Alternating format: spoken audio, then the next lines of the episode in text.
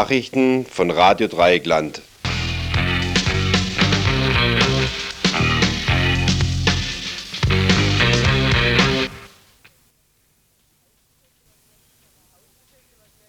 Ausbesetzen, was wirklich verwahrlost ist und bewusst verwahrlost wird, das, das finde ich persönlich nicht kriminell. Ich finde, wenn sie ein Haus verwahrlosen lassen und bewusst verwahrlosen lassen, ist das genauso kriminell. Ich unterstreiche an dieser Stelle nochmals, dass alle getroffenen polizeilichen Maßnahmen von dem Willen der Stadtverwaltung ausgehen, das heißt von der Stadtspitze und in Übereinstimmung mit der Landesregierung, der örtlichen Polizeiführung und den Justizbehörden erfolgt sind.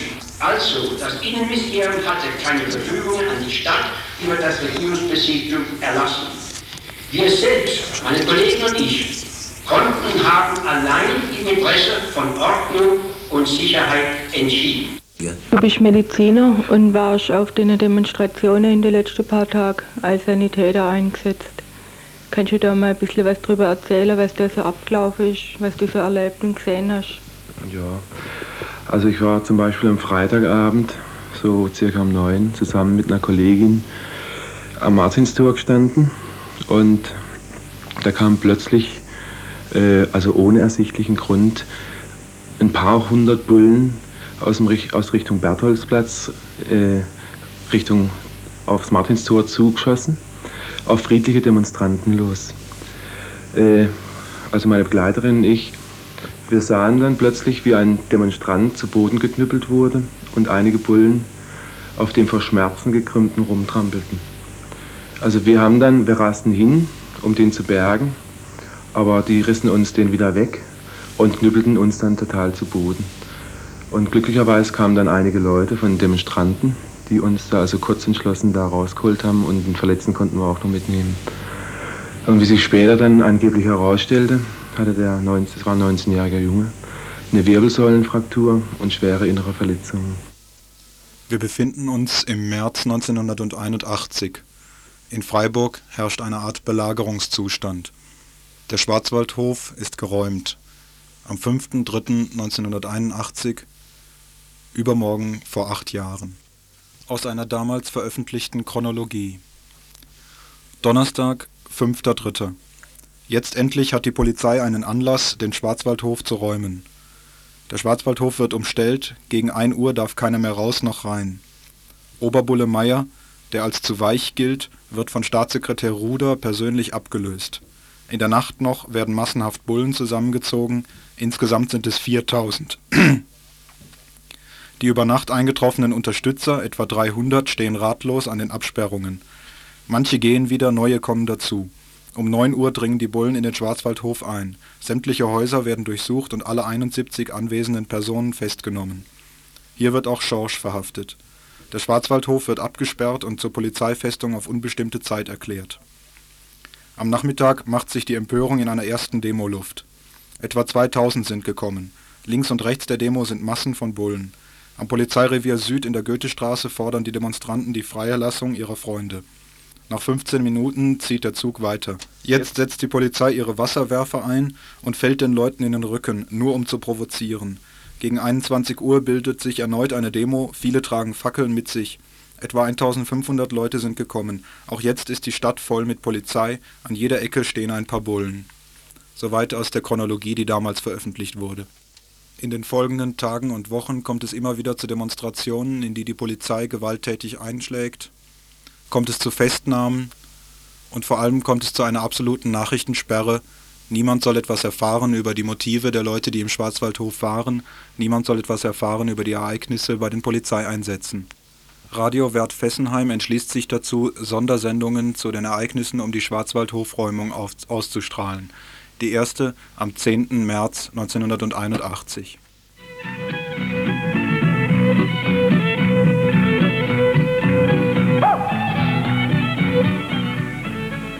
Hier ist Radio Grünes Fessenheim, Antenne Freiburg-Kaiserstuhl mit einer Sondersendung über den Freiburger Häuserkampf. Wir senden wie immer auf 101 bis 104 MHz. Es werden verschiedene Sender benutzt dieses Mal und wenn zwischendrin die Sendung aufhört, sollt ihr weitersuchen zwischen 104 und 101 MHz. Wir senden auf jeden Fall bis zum Schluss zu Ende.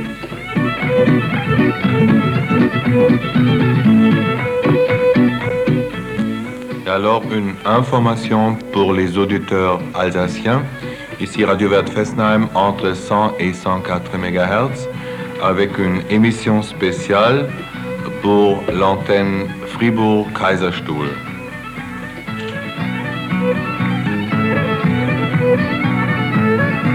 Sondersendung ist notwendig geworden wegen der Nachrichtensperre, die es in Freiburg gibt, seit dem, seit dem Aschermittwoch. Seitdem gibt es in Freiburg eine, einen zugespitzten Häuserkampf, wie, wie wir ihn hier noch nicht erlebt haben. Und es ist ganz nötig, diese Nachrichtensperre zu durchbrechen. Nachrichtensperre knacken, heute notwendig wie im März 1981, als Radio Wert Fessenheim diese Sendung ausstrahlte. Springen wir zum heutigen Tagesinfo von Radio Dreieckland.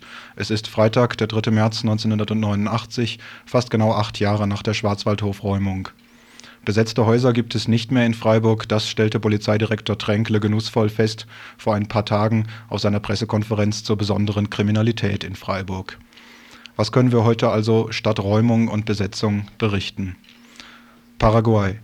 Von Diktator zu Diktator. Ein Hintergrundgespräch zu den politischen Verschiebungen im südamerikanischen Staat. Die Genforschung zieht ins Grüne. Sind freigesetzte Petunien nur hässlich oder auch gefährlich? Heftige Warnstreiks und keine Bewegung in der Schlichtung. Druckindustrie kämpft um freies Wochenende. Castor und Poluxei-Aktion. Die Himmelshunde bedrohen den Landkreis Lüchow-Danneberg. DVU und NPD in Offenburg, ein Korrespondentenbericht aus Offenburg, vielleicht. Jenseits der Diplomatie zum Stand der Intifada in den besetzten Gebieten. Das sind die Themen für heute. Verantwortlich für das RDL-Tagesinfo heute Rita, Gerd und Uli.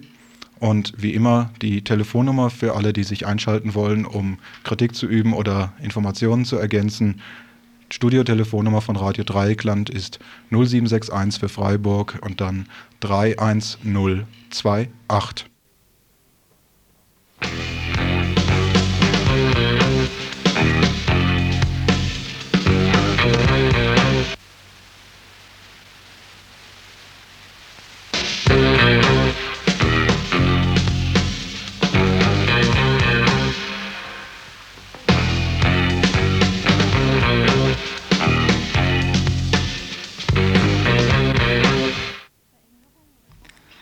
Veränderungen in Paraguay. General Andrés Rodríguez entmachtete am 3.2.1989 den dienstältesten Diktator Alfredo Stroessner, wie Stroessner selber Federico Chávez, nämlich durch einen Putsch. Allerdings kam General Alfredo Stroessner mit Unterstützung der USA am 4.5.1954 an die Macht. Der USA lag viel daran, eine antikommunistische Regierung, wenn auch eine Diktatur in Lateinamerika zu etablieren. Um seine antikommunistische Haltung zu bezeugen, räumte Stroessner den Amerikanern wichtige Machtbefugnisse ein. Der jeweilige US-Botschafter gehörte selbstverständlich dem Stroessner Kabinett an Überdies wurde der USA die Erlaubnis gegeben, im Falle einer kommunistischen Bedrohung in Paraguay militärisch einzugreifen, ohne die paraguayische Regierung zu benachrichtigen.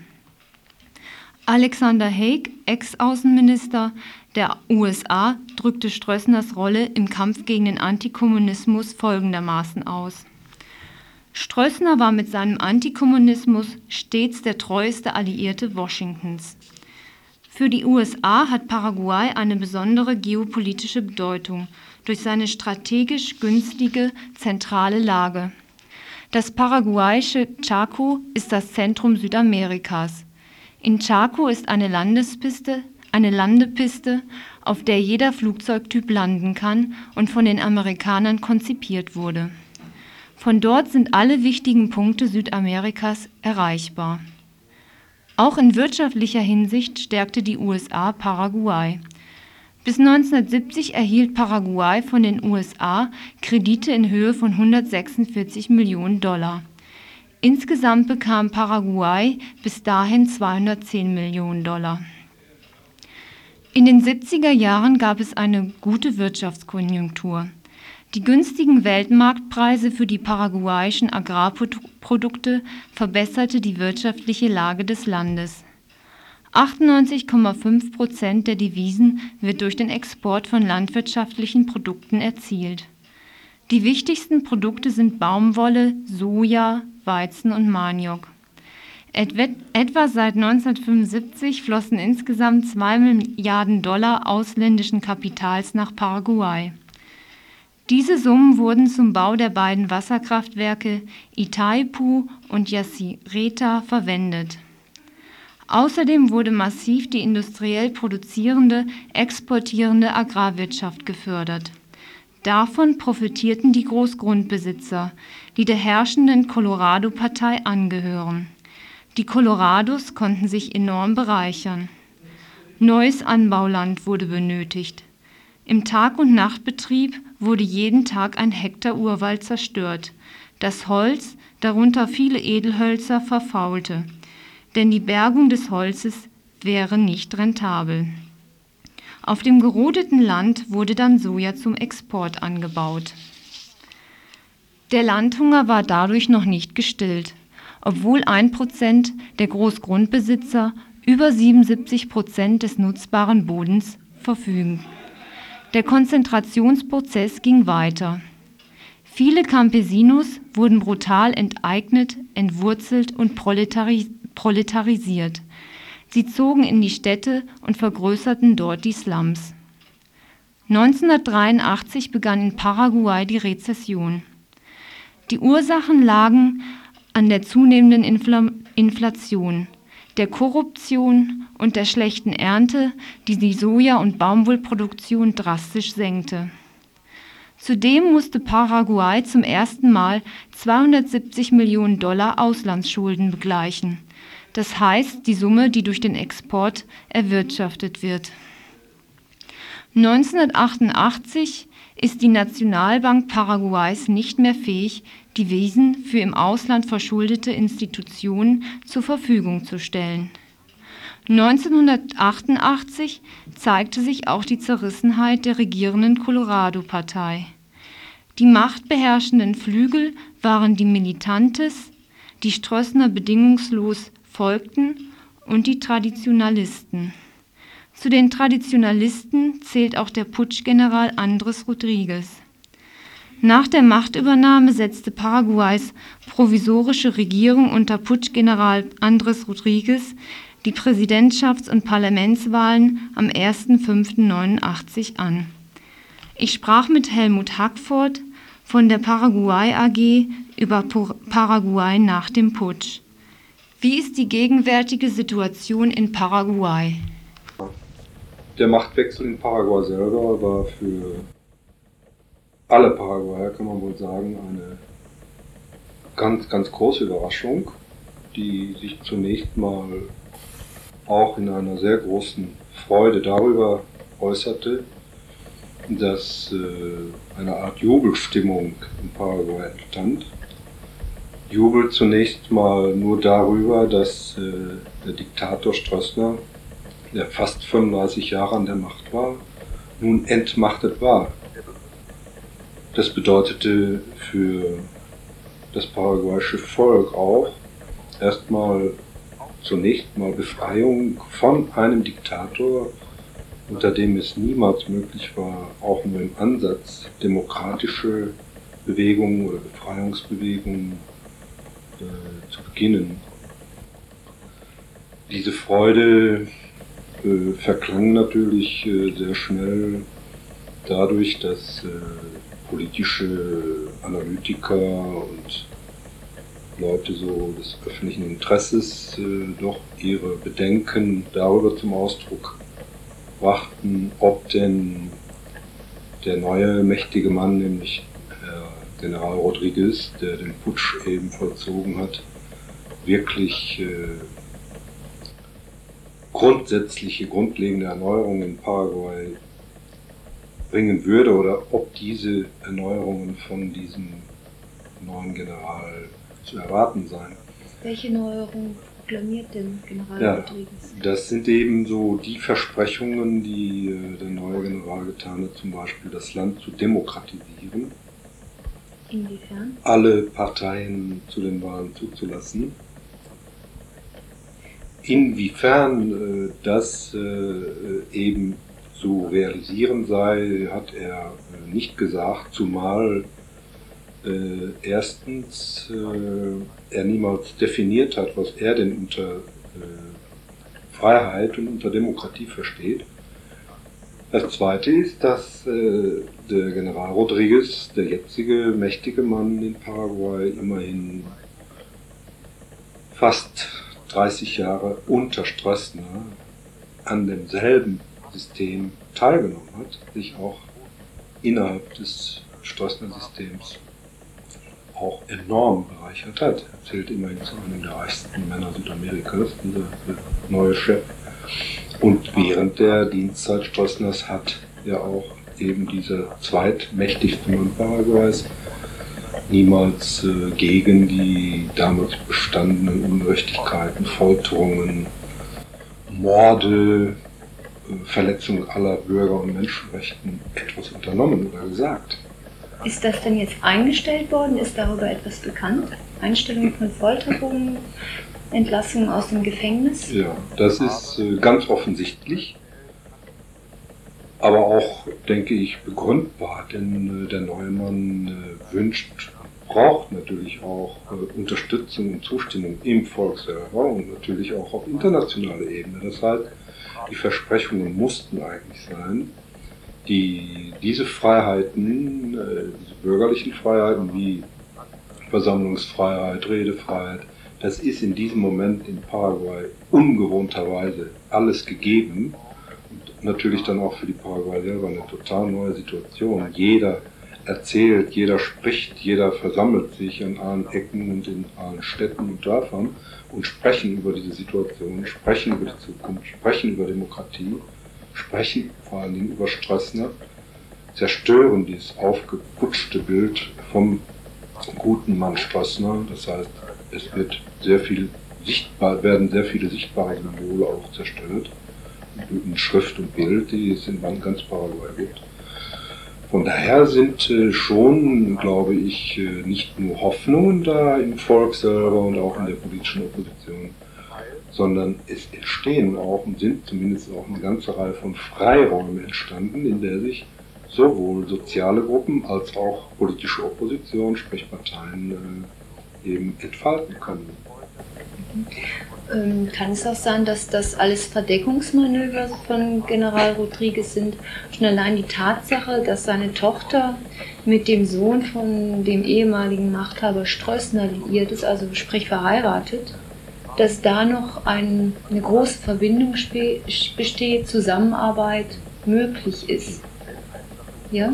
Das ist eine ganz eindeutige Sache, nicht nur für uns hier in, in der BRD, die wir auf dem Laufenden sind, was in Paraguay Sache ist, sondern auch, hatte ich eben so angedeutet, die kritischen Analytiker in Paraguay selber äh, sehen das eigentlich ganz deutlich, dass zumindest auch äh, die äh, Vorgänge für die nächsten Wahlen am 1. Mai in dem identischen, total identischen Stil ablaufen, wie es Stroessner selber gemacht hat. Wie lief das denn ab? Nämlich äh, Putschen, dann drei Monate Zeit der Wahlvorbereitung und dann wird der Putschist gewählt. Und das wiederholt sich jetzt genau wieder unter Rodriguez. Das heißt, Rodriguez hat geputscht, jetzt sind drei Monate Zeit für die Wahlen und dann wird Rodriguez als Präsident gewählt.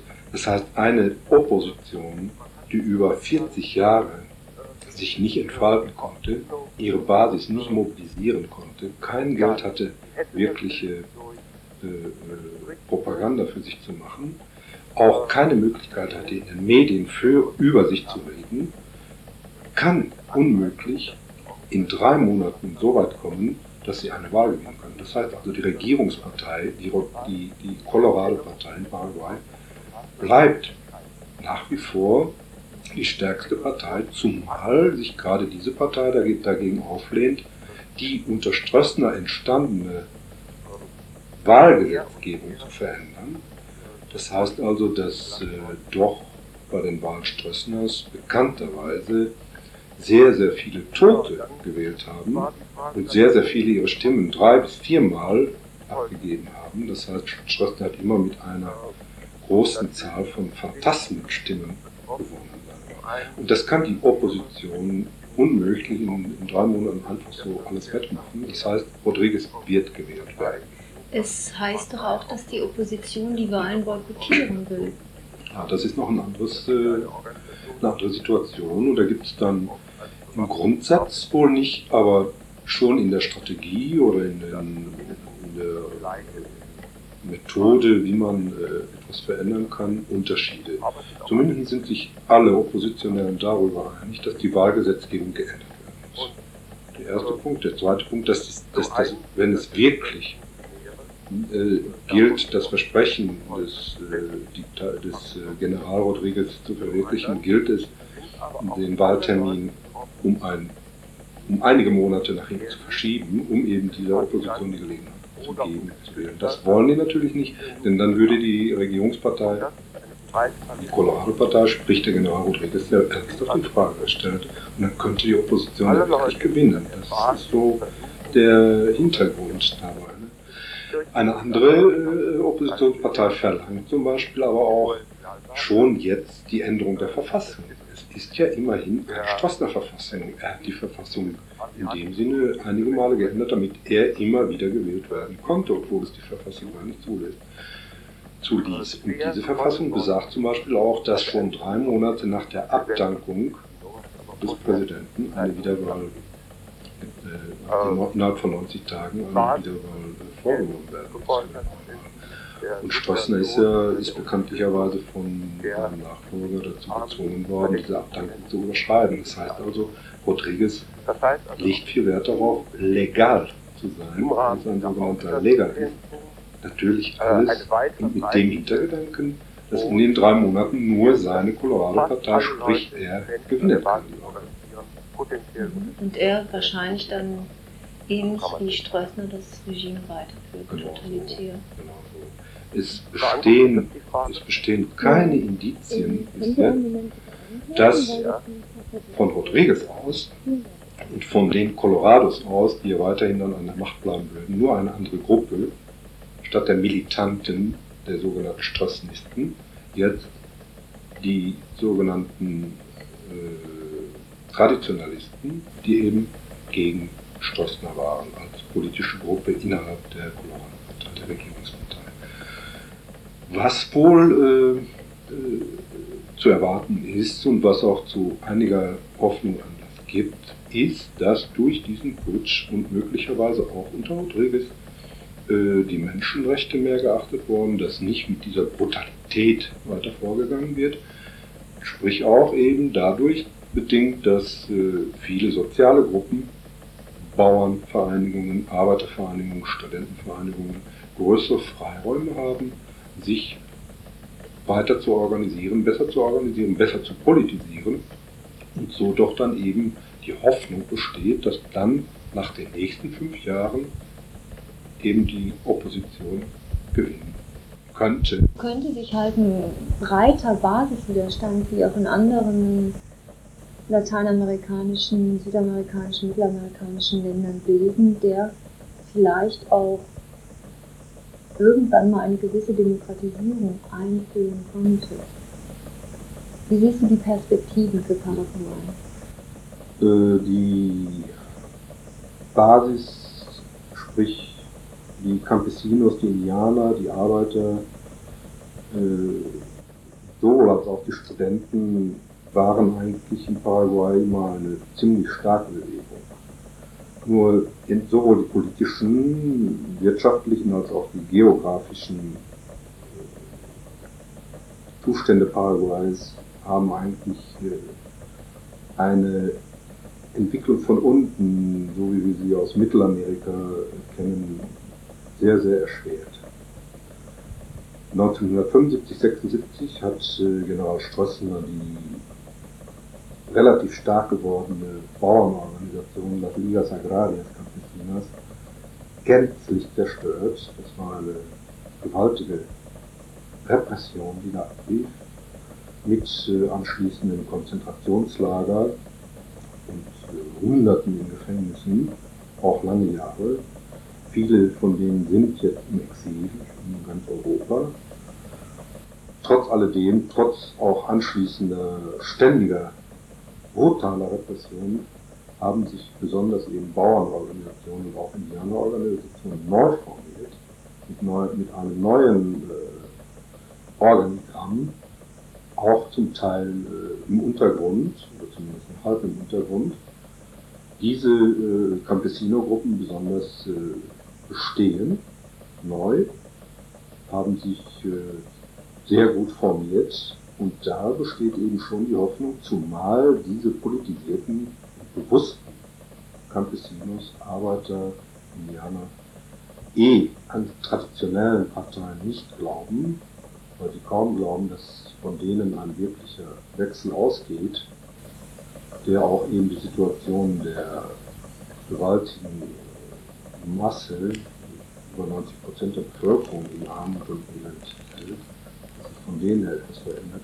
Und der besteht für uns eigentlich, für die Paraguay Arbeitsgemeinschaft, äh, die Hoffnung äh, darin, dass sich diese Basis, sprich das Volk, äh, neu formieren kann und neu organisieren kann. Wir unterstützen das natürlich in jeder Beziehung auch sehr stark finanziell, weil wir glauben, dass sich daraus wieder eine neue Befreiungsbewegung in Paraguay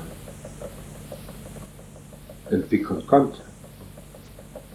Äh, es bleibt eben da abzuwarten, wie sich äh, General Rodriguez äh, nach seiner Wahl am 1. Mai diesen sozialen Gruppen, diesen Basisgruppen gegenüber verhalten wird. Das ist immerhin noch ein Inkognito, den wir ein bisschen abwarten müssen. Mhm.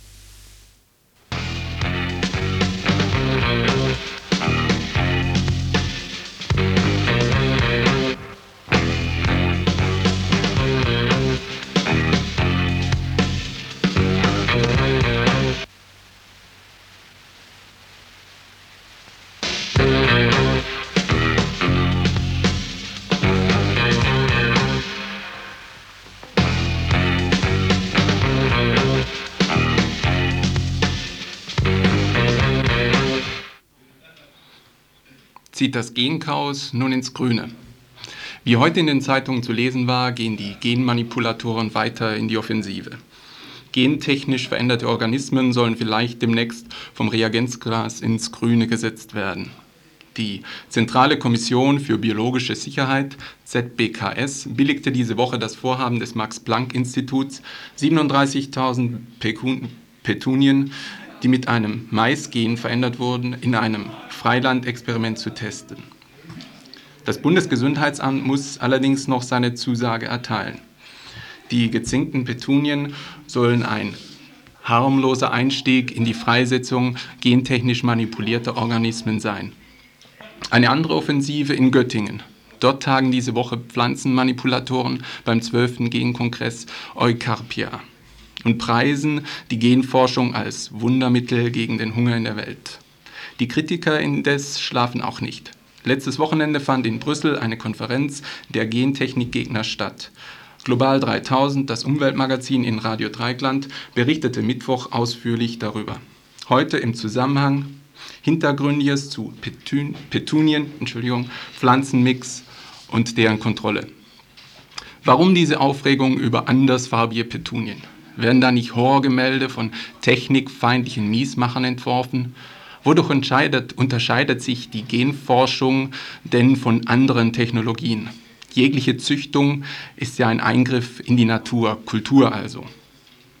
Im Folgenden soll daher die neue Dimension der Genforschung aufgezeigt werden. Zuerst, was sind Gene und warum sollte die Genforschung eingeschränkt werden? Die Gentechnik erzeugt Lebewesen, wie sie die Natur, die natürliche Evolution über Millionen von Jahren nicht gewollt hat. Das Riesenschwein mit menschlichen Wachstumshormonen zu Arthrose und Unfruchtbarkeit verdammt, die Kreuzungen Zaf und Schiege sind wohl die bekanntesten Frankensteins der neuen Gentierwelt. Die Gentechnik verändert also Gene, das heißt das Erbgut der Tiere und Pflanzen. Die Gene sind das Gedächtnis dieser Lebewesen. So ein Gedächtnis besteht aus chemischen Verbindungen, die durch eine bestimmte Anordnung von Bausteinen ihre Informationen bei der Entstehung neuer Lebewesen weitergeben. Da die meisten von uns irgendwann einmal mit Bauklötzen gespielt haben, wissen wir, was geschieht, wenn wir unbedacht ein Klötzchen aus einer Brücke nehmen. Sie stürzt zusammen. Im winzigen Format, mikroskopisch, aber doch ähnlich, verläuft die Manipulation von Genen. Neue Bausteine werden hinzugefügt, herausgenommen, abgesägt und gehofft, dass die Brücke hält. Die neu gebastelten Lebewesen mit ihren Milliarden Bauklötzen sind jedoch nur in der Theorie sicher. Oftmals lassen sich Schäden in den Pflanzen oder in der Umwelt erst nach Jahren oder Jahrzehnten feststellen. Neue Lebewesen in ein anderes, Öko, in ein anderes Ökosystem gebracht, können katastrophale Folgen haben. Die Ausrottung von Indianervölkern durch eingeschleppte Viren der Europäer sind ein drastisches Beispiel aus der Geschichte. So fragt denn auch Erwin Schergaff, Biochemiker, Entdecker der Basenbausteine in den Genen und heute der schärfste Kritiker der Gentechnik. Ich zitiere, ist es klug zu vermischen, was die Natur voneinander getrennt erhalten hat. Und er warnt, Zitat, wir werfen einen Schleier der Ungewissheit über das Leben künftiger Generationen. Zitat Ende. Die Zerstörung und Veränderung der Erbmasse von Lebewesen müsste ebenso ein Tabu sein wie das Gebot, menschliches Leben nicht zu töten. Was macht aber insbesondere die Freisetzung künstlicher Gene so gefährlich? Hier gibt es verschiedene Einwände. Zum einen werden manipulierte Wesen unter die Menschen gebracht, ohne dass deren Wirkung genauer untersucht worden wäre. Angstmacherei? Keineswegs. 1979 wurde PBR 322 ein Plasmid, das heißt ein Erbinformationsträger, vollständig entschlüsselt und danach freigegeben. 1982 stellte sich heraus, dass ein als unbedenklich eingestufter Baustein tödliche Wirkung zeigte. Des Weiteren wird gegen Freilandexperimente eingewandt, dass sie ungenügend kontrolliert werden. Die Profitinteressen der Konzerne stehen gegen eine langwierige und zudem kostspielige Untersuchung der Risiken. Betriebswirtschaftliches Denken missachtet in der Regel die gesamtgesellschaftliche Ökologie. Im zentralen Kontroll Gremium indes sitzen Vertreter der Höchst AG von Böhringer und dem Bundesverband der pharmazeutischen Industrie. Weiterhin fehlt ein Schutz von unvorhergesehenen Übertragungen. Bei einer Freisetzung von Viren in argentinischen Kühen fand man die Viren später bei den Bauern. Zuletzt ein ganz gravierender Einwand. Die ökologische Forschung hinkt 10 bis 15 Jahre hinter der Gentechnik hinterher. Das heißt, eine Überprüfung ist nicht gewährleistet. Eine Überprüfung, ob neue gestaltete Lebewesen ohne Schaden ausgesetzt werden können. Daher forderte die Konferenz der Gentechnikgegner in Brüssel einen Freisetzungsstopp, bis wissenschaftlich ausgereifte Methoden der ökologischen Kontrolle entwickelt sind. Mann, Frau könnte meinen, die vernünftigste Sache der Welt. Weit gefehlt. Die Naturwissenschaftler, so Erwin Schargaff, sind ein Nomadenvolk. Wenn sie alles abgefressen haben, werden sie weiterziehen. Die Politik ging bisher vor den Interessen der Genkonzerne in die Knie. Die Harmonisierung im europäischen Binnenmarkt wird nun dazu benutzt, die Gesundheitsfürsorge für Mensch und Umwelt möglichst gering zu halten. Die Kontrollvorschriften, die dort entworfen wurden, grenzen an Hohn. So soll es gar so soll es gar kein eigentliches Genehmigungsverfahren für Freilandmanipulationen geben, sondern Konzerne müssen einzig ihre Versuche anmelden. Dann bleiben 90 Tagen, in denen Kritiker Einspruch erheben können. Bei Genen, die mit viel Kapital über Jahre hinweg von Forscherteams zusammengemixt wurden, sollen 90 Tage zur Kontrolle ausreichen. Diese Art der Überprüfung, sollte sie so eingeführt werden, kann nur als Täuschung der Bürger und Bürgerinnen verstanden werden. Gentechnische Versuche müssen nicht grundsätzlich umweltschädigend oder lebensgefährlich sein. Dennoch sollte dem gesunden Menschenverstand der Umkehrschluss einleuchten. Sie müssen nicht, können aber katastrophale Folgen haben.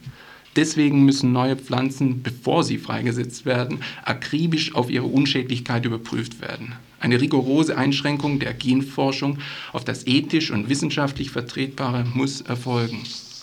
Die Euphorie der Genforscher und Genforscherinnen erinnert stark an die Blindheit und an die Täuschungsmanöver bei der Durchsetzung der Atomkraft in den 50ern und 60ern. Damals wurden die Bedenken der Gegner ignoriert, die Entsorgung des Gifts einfach den Kindern der atomaren Zeit überlassen. Bei den in Aussicht gestellten Wundern der Gentechnik wird auch heute über die bösen Wunder, die vielleicht die Nachwelt erwarten, geschwiegen. Noch ist das erste Freilandexperiment nicht gestartet. Die Forschung muss rigoros überprüft werden. Allerdings wird derzeit bereits in 800 bundesdeutschen Labors ohne klaren gesetzlichen Rahmen geforscht.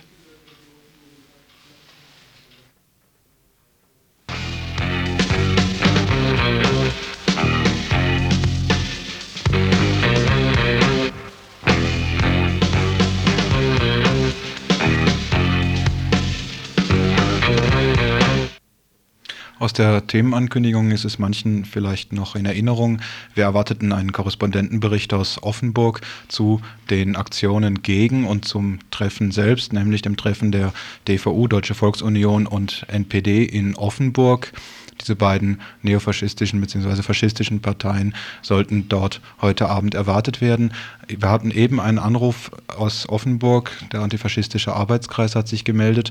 Es scheint, dass da in Bühl, wo das eigentlich stattfinden sollte, doch nichts mehr los ist, als ob die Veranstaltung abgesagt worden sei. Und diese Absage ist noch nicht ganz sicher. Äh, deshalb sammeln sich die Leute, die dagegen eintreten würden, wenn das doch noch stattfindet, ab 19 Uhr in der Volkshochschule dort. Wir werden, falls sich da doch noch so etwas wie eine Veranstaltung von Faschisten auftut, sicherlich darüber berichten. Kommen wir zum nächsten Thema. Warnstreiks verlängert, kommt Bewegung in die Unternehmerlinie? In der Auseinandersetzung um den Manteltarifvertrag in der Druckindustrie setzten sich heute die bundesweiten Warnstreiks der Gewerkschaft IG Druck und Papier fort. Während in Mainz die gestern vertagte Schlichtungsrunde zwischen Vertretern der Gewerkschaft und dem Bundesverband Druck weiterging, befanden sich rund 14.000 Beschäftigte der Frühschicht in 94 Betrieben insgesamt im Ausstand. So die Meldung der Gewerkschaft heute Vormittag der Streik, der ursprünglich nur gestern durchgeführt werden sollte, wurde parallel zur Schlichtungsrunde verlängert, gilt aber immer noch als befristet.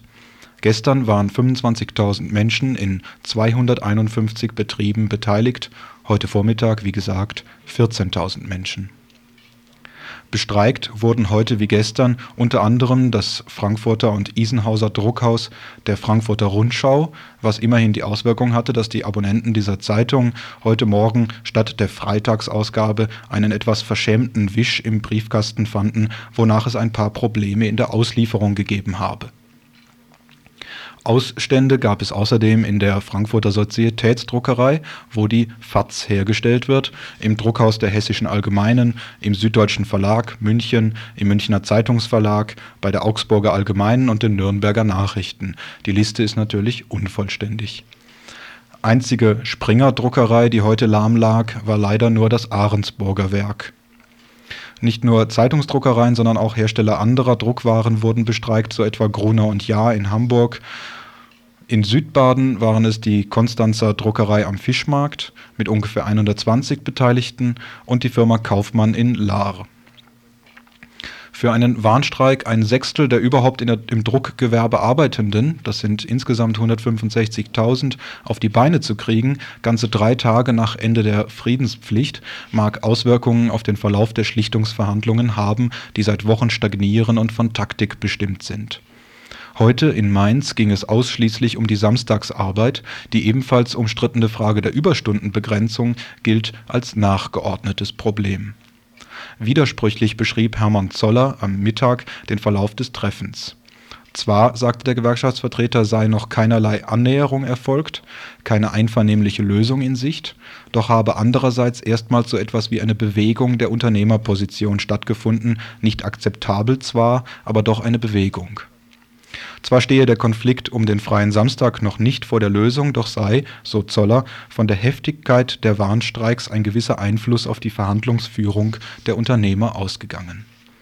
Noch aber stehen die Verhandlungsparteien in den Hauptstreitpunkten Wochenendarbeit und Überstundenbegrenzung auf Konfrontation. In einzelnen Betrieben wurden deshalb schon Urabstimmungen für einen unbefristeten Streik abgehalten. Die Zustimmung für den Streik, so vermeldet die IG Drupa stolz, lag zwischen 95 und 100 Prozent.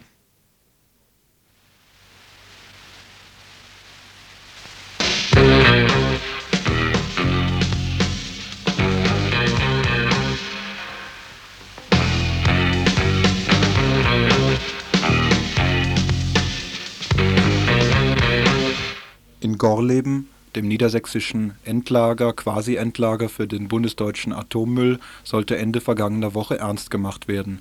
Die ersten Transporte mit sogenannten Castor-Behältern von hochradioaktivem Müll standen an. Dass die dortige Anti-AKW-Bewegung dies nicht widerstandslos hinnehmen würde, war eigentlich bekannt. Es war überall veröffentlicht, die Diskussionen über die Gegenaktionen liefen in aller Öffentlichkeit. Die niedersächsischen Sicherheitsbehörden wollten es aber wieder einmal ganz genau wissen. Sie hörten die Telefonanschlüsse von sieben Aktivisten und Aktivistinnen der Anti-AKW-Bewegung ab. Wir fragten eine der Betroffenen, Rebecca Harms, Vorsitzende der BI Lüchow-Danneberg, wen das alles betraf und warum genau. Gehört wurden die Telefone von, vom Pressesprecher der Bürgerinitiative Lüchow-Dannenberg und mein Telefon. Ich bin Vorsitzende der BI Lüchow-Dannenberg und darüber hinaus äh, noch fünf weitere Telefonanschlüsse hier in Lüchow-Dannenberg und, und im Nachbarkreis Uelzen. Ja. Und äh, wer das war, also ob das von Polizeidienststellen oder von Verfassungsschutzdienststellen gemacht wurde, ist das mittlerweile heraus? Also wir haben äh, zuerst gehört, dass es eine G10-Maßnahme gewesen sei, also eine Maßnahme vom Verfassungsschutz direkt ohne richterlichen Beschluss. Äh, wir haben es ja dann äh, bekannt gemacht. Ich habe Strafantrag gegen Unbekannt gestellt, weil das ja äh, wirklich ein ganz eklatanter Rechtsbruch ist, wenn sowas passiert. Und äh, das ist dann dementiert worden, nachdem es in der Zeitung gestanden hatte. Der, ein Sprecher des Innenministeriums in Hannover hat behauptet, das sei doch äh, eine Maßnahme der Polizei gewesen, die durch einen richterlichen Beschluss vorher genehmigt worden wäre. Andererseits haben gestern Sprecher des äh, Amtsgerichtes Dannenberg und des Landgerichtes Lüneburg erklärt, dass sie ihre Gerichte solche äh, Genehmigungen nicht erteilt hätten. Das heißt, es ist im Moment noch ungeklärt, ob die eine oder die andere Interpretation stimmt, die von den Gerichten oder die vom Innenministerium. Ja. Hm. Was war denn jetzt letzte Woche und Anfang dieser Woche so interessant an den Telefongesprächen, die die Leute von der BI Lüchow-Donneberg geführt haben?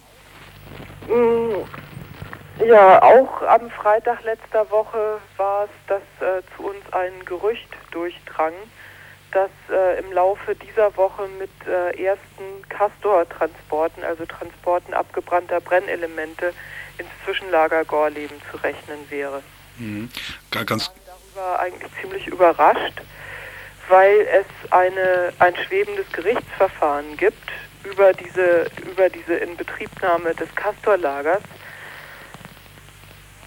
wir haben dann, äh, als sich dieses Gerücht erhärtete, versucht, äh, vor Gericht einen Antrag auf einstweilige Verfügung durchzusetzen gegen diese drohenden Transporte. Und äh, als die Richter dann in Lüneburg prüften, ob denn äh, was denn dahin, was denn dran wäre an diesem Antrag und an den Gerüchten, die dahinter die, äh, oder die zu diesem Antrag geführt hatten, wurde ihnen von den Betreibern des Zwischenlagers bestätigt, dass wirklich diese Woche ein Transport laufen sollte. Wir sind dann durchgekommen mit diesem Antrag auf äh, einstweilige Anordnung gegen die Transporte. Am, äh, am Dienstag ist dann so eine Anordnung vom Gericht erlassen worden. Wäre das nicht der Fall gewesen, dann hätten hier in Lüchow-Dannenberg äh, sehr große Blockadeaktionen gegen diesen Transport stattgefunden. Seit, seit Sommer letzten Jahres werden, bereiten wir uns hier sehr offensiv äh, auf diese ersten Transporte vor. Es ist für uns so ein ganz entscheidender Moment, wenn eben der erste hochaktive Müll hierher gebracht werden soll. Das Zwischenlager ist ja quasi bis heute irgendwie das Endlager. Man weiß ja nicht, was denn darüber hinaus passiert. Und diese Aktionen werden in der Region von einem sehr breiten Bündnis verschiedener Menschen getragen. 700 bis jetzt 700 haben äh, mit ihren Namen große Anzeigen in unserer Heimatzeitung, der Elbe Jitzel Zeitung, äh, veröffentlicht, haben eben erklärt, dass sie Straßen blockieren werden, falls der erste Kastor kommt. Und äh, ich denke, dass äh, diese Abhörmaßnahme, gerade auch die Aktivität des Verfassungsschutzes irgendwie darauf zielte, äh, mehr, mehr zu erfahren, einerseits über die Aktionen, die da geplant sind, und andererseits auch diejenigen, die das so an führender Stelle mitorganisieren, diese Leute zu kriminalisieren und den Widerstand und dieses breite Bündnis wieder aufzubrechen. Ob ihre eigenen und die Gespräche der anderen Ausgeforschten immer noch abgehorcht werden, weiß Rebecca Harms nicht.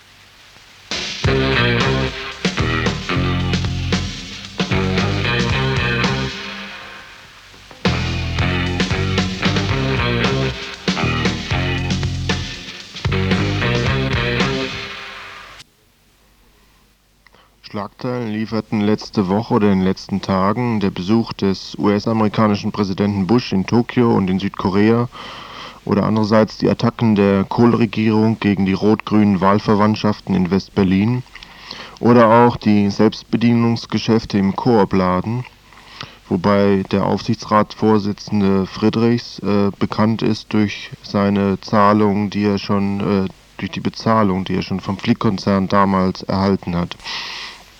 Schlagzeilen aber sind auch immer dazu da, das, äh, was nicht in den Schlagzeilen steht, zu verdrängen.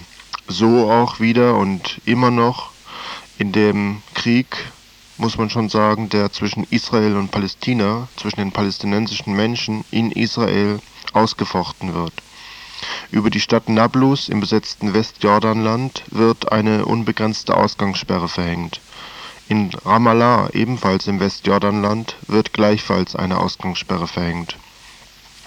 Grund für beide Ausgangssperren und für beide Repressionen der israelischen Regierung ist immer wieder und immer noch die Intifada, der Aufstand der palästinensischen, palästinensischen Menschen. Diesmal wurde als Grund für die Ausgangssperre gesagt, ein israelischer Soldat sei mit einem Messer angegriffen worden vor fünf Tagen war bereits ein anderer Soldat durch einen Stein erschlagen worden, der ihn just in dem Moment traf, das heißt vom Dach eines Hauses hinuntergeworfen wurde, als dieser Soldat unter dem Haus hindurch Jugendliche verfolgen wollte. Es können aber auch andere Ereignisse sein, die den Widerstand der palästinensischen Menschen ausdrücken, die ihre wachsende Bereitschaft demonstrieren, der Besatzung mit allen Mitteln ein Ende zu bereiten in dem Aufruf Nummer 31 der Vereinigten Nationalen Führung, dem Aufruf mit dem Titel Appell des palästinensischen Friedens und der unveräußerlichen nationalen Rechte, reagiert die Vereinigte Nationale Führung auf die Angebote der USA, mit der PLO Gespräche zu führen, und sie ruft zur Verbreiterung des Aufstandes auf, um Israel und die USA zu zwingen, jetzt Zitat, dem Willen der internationalen Gemeinschaft zu entsprechen eine maßgebende internationale Konferenz über den Nahen Osten unter Schirmherrschaft der Vereinten Nationen einzuberufen und die legitimen Rechte des palästinensischen Volkes anzuerkennen. Die bemerkenswerten Veränderungen der Staaten und Völker gegenüber den palästinensischen nationalen Rechten, deren Zeuge wir werden, und die Verbesserung des Status der PLO und ihrer politischen Rolle sind Früchte der ruhmreichen Intifada. Dahin erklärte die Vereinigte Nationale Führung dass der Krieg der israelischen Behörden gegen unsere nationalen Rechte und gegen die PLO nach Beginn des Dialogs zwischen der USA und der PLO zum Fehlschlag verurteilt sei. Dieser Krieg erscheine in vielfältigen Formen, zum Beispiel dem Massaker von Nablus und den Verlautbarungen über eine einseitige Autonomie oder dem Abhalten von Kommunalwahlen in den besetzten Gebieten um eine alternative Führung zur PLO zu errichten. Eine weitere Form ist die Aufforderung an die Palästinenser, an den Stadtratswahlen in Jerusalem, die jetzt stattgefunden haben, teilzunehmen. In den Aufrufen Nummer 32 und 33 wird erneut auf den Dialog zwischen der PLO und den USA eingegangen und es werden auch klare Antworten auf die Frage gegeben, wie es nach der Ausrufung der Unabhängigkeit weitergehen soll. Kurz nur ein Zitat aus dem Aufruf Nummer 32. Die Vereinigte Nationale Führung warnt davor, den Dialog in die Sackgassen der Vermarktung und der Schändung des Blutes unserer Märtyrer und der großartigen Opfer unserer Volksmassen zu führen. Zitat Ende. Die Reaktion Israels auf die neue palästinensische Offensive auf lokaler und internationaler Ebene ist die erneute Steigerung der Repression gegen die palästinensischen Menschen. Allein in der Zeit zwischen dem 8. Dezember 88 und dem 9. Januar 89, also innerhalb eines Monats, wurden mindestens 50 palästinensische Menschen von der Armee erschossen. Über 400 wurden verletzt. In der Woche vor Weihnachten hatten israelische Besatzungssoldaten das Feuer auf einen Trauerzug eröffnet. Nach Augenzeugenberichten hatten die Teilnehmer und Teilnehmerinnen eines Trauerzuges in Nablus patriotische Parolen gerufen die Armee hat daraufhin versucht, den Trauerzug gewaltsam aufzulösen. Die Jugendlichen setzten sich mit Steinen und Flaschenwürfen zur Wehr. Die Soldaten eröffneten das Feuer und erschossen einen 18-jährigen palästinensischen Menschen. Als die Trauernden den Toten durch laute Rufe beklagten, traten die Bewohner von Nablus in einen spontanen Generalstreik. Tausende schlossen sich diesem Trauerzug dann an Dabei kam es erneut zu heftigen Auseinandersetzungen mit der Armee, die wild um sich schoss. Sechs palästinensische Menschen starben auf der Stelle, fünf weitere erlagen in der folgenden Woche ihren schweren Verwundungen. Nach diesem Schwarzen Freitag verhängte die Armee über Nablus eine Ausgangssperre, der sich der größte Teil der Bevölkerung aber widersetzte als konkrete Schritte fordert die Vereinigte Nationale Führung unter anderem die Ausweitung des Boykotts zionistischer Waren und sie ruft auch zum vollständigen Verzicht auf jene Waren auf, für die bereits palästinensische Alternativen bestehen. Mehr über die Intifada, den Aufstand der palästinensischen Menschen, ist am 12. März in der Habsburger Fabrik zu, zu erfahren am Sonntag, den 12. März um 20 Uhr in Freiburg in der Habsburger Fabrik. Dort gibt es einen Reisebericht aus Palästina von sechs Personen, die im Oktober 1988 mit einer Reisegruppe in, drei, für drei Wochen in Palästina waren. Sie sagen, wir waren in einigen Städten innerhalb der grünen Linie und die meiste Zeit in den 1967 besetzten Gebieten Westbank und Gazastreifen, in Städten, und wenigen Dörfern und hauptsächlich aber auch in verschiedenen Flüchtlingslagern.